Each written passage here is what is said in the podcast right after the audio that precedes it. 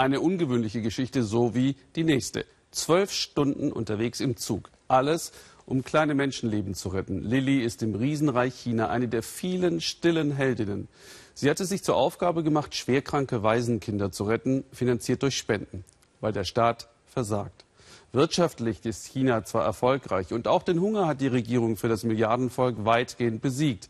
Aber eine halbwegs anständige Sozial- und Gesundheitspolitik, die ist den Kommunisten bislang nicht gelungen. Sascha Storfner hat Lilly bei ihrer aufopferungsvollen Aufgabe begleitet. Jing Xi ist erst zwei Monate alt und hat schon einiges hinter sich. Sie wurde als Frühchen geboren, hatte schwere Infektionen. Ihre Eltern konnten oder wollten sie nicht behalten, wahrscheinlich weil sie ahnten, dass sie teure medizinische Hilfe brauchen würde. Alle Kinder hier sind Waisenkinder und krank. Lilly von der Hilfsorganisation Wassertropfen kümmert sich um sie, organisiert die medizinische Versorgung. Ihre Aufgabe ist viel mehr als nur ein Job.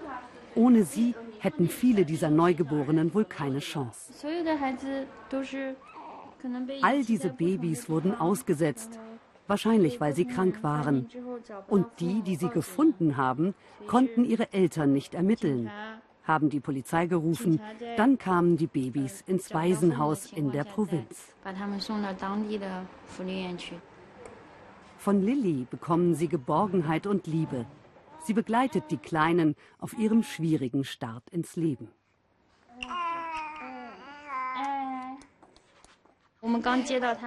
Von dem Moment an, wo die Kinder zu uns kommen, machen wir Fotos von ihnen.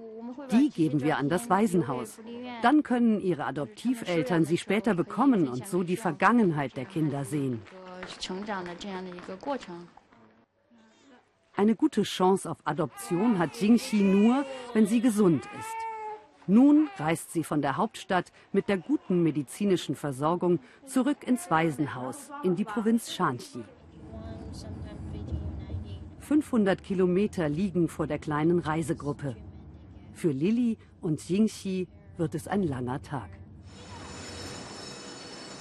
Ab in den Zug mit Kindern und Gepäck. Lilly kann nicht mehr zählen, wie oft sie so eine Tour bereits gemacht hat.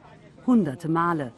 Seit elf Jahren arbeitet sie mit ihren 20 Kolleginnen als medizinische Begleiterin von kranken Waisenbabys. Und fast jede Woche reist sie einmal hin und her.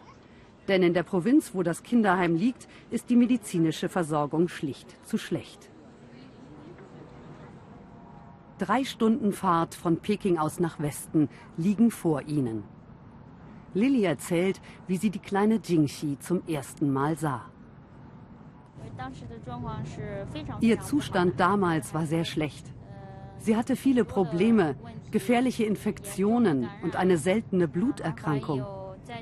Ich war mir nicht sicher, ob ich sie transportieren könnte, ob sie das überleben würde.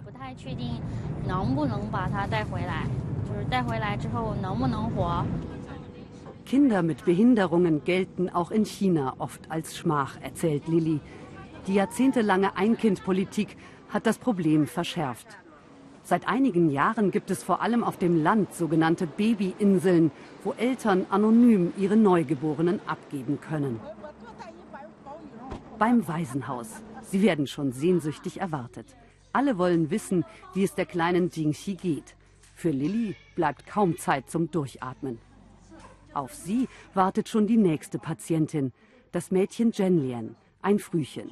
Sie muss dringend ins Kinderkrankenhaus nach Peking. Auch diese Kinder wurden ausgesetzt, weil die Eltern wohl kein Geld für die teure Operation hatten. Denn die Basiskrankenversicherung trägt auf dem Land höchstens 30 Prozent der Kosten, den Rest muss die Familie zahlen. Wieder eine Patientin, die Lillys uneingeschränkte Aufmerksamkeit und Geborgenheit bekommt. Nach nur einer Stunde Aufenthalt geht es zurück in die Hauptstadt. Zwei Erwachsene, zwei winzige Waisenkinder und ein ausverkaufter Nachmittagszug. Im Vergleich zu Jingxi heute Morgen ist dieses Kind nur eine Handvoll Leben.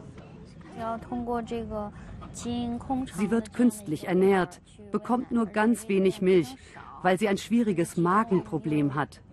Sie ist mehr als einen Monat alt, aber wiegt nur zwei Kilo.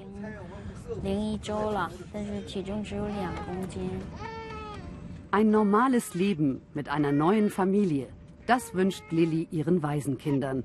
Und es gibt sie, diese Erfolgsstories. Dieser Junge wurde im Mai von einer amerikanischen Familie adoptiert. Er hat noch eine Operation in den USA bekommen, ist jetzt ganz gesund. Er kann gehen, Fahrrad fahren, sogar Englisch sprechen. Seine Mutter schickt mir oft Bilder.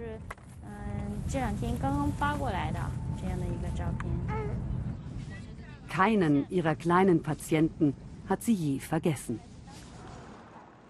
Es ist schon dunkel, als sie ankommen in Peking. Vor zwölf Stunden war Lilly hier morgens gestartet. Nun ist sie wieder da. Die letzte Etappe, das moderne Kinderkrankenhaus im Stadtzentrum.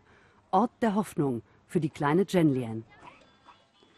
Der Arzt hat eigentlich schon Feierabend, ist für diesen Notfall aber zurück auf die Intensivstation gekommen. Er und Lilly kennen sich mittlerweile gut. Es muss schnell gehen. Lilly hat wieder einem Kind eine Chance gegeben, weiterzuleben. Aber es ist jedes Mal nur eine Chance, verbunden mit viel Hoffnung. Das Mädchen Jingxi, das wir am Anfang zurück ins Waisenhaus begleitet haben, starb wenige Wochen nach den Dreharbeiten. Plötzlicher Atemstillstand. Auch mit solchen Nachrichten muss Lilly leben.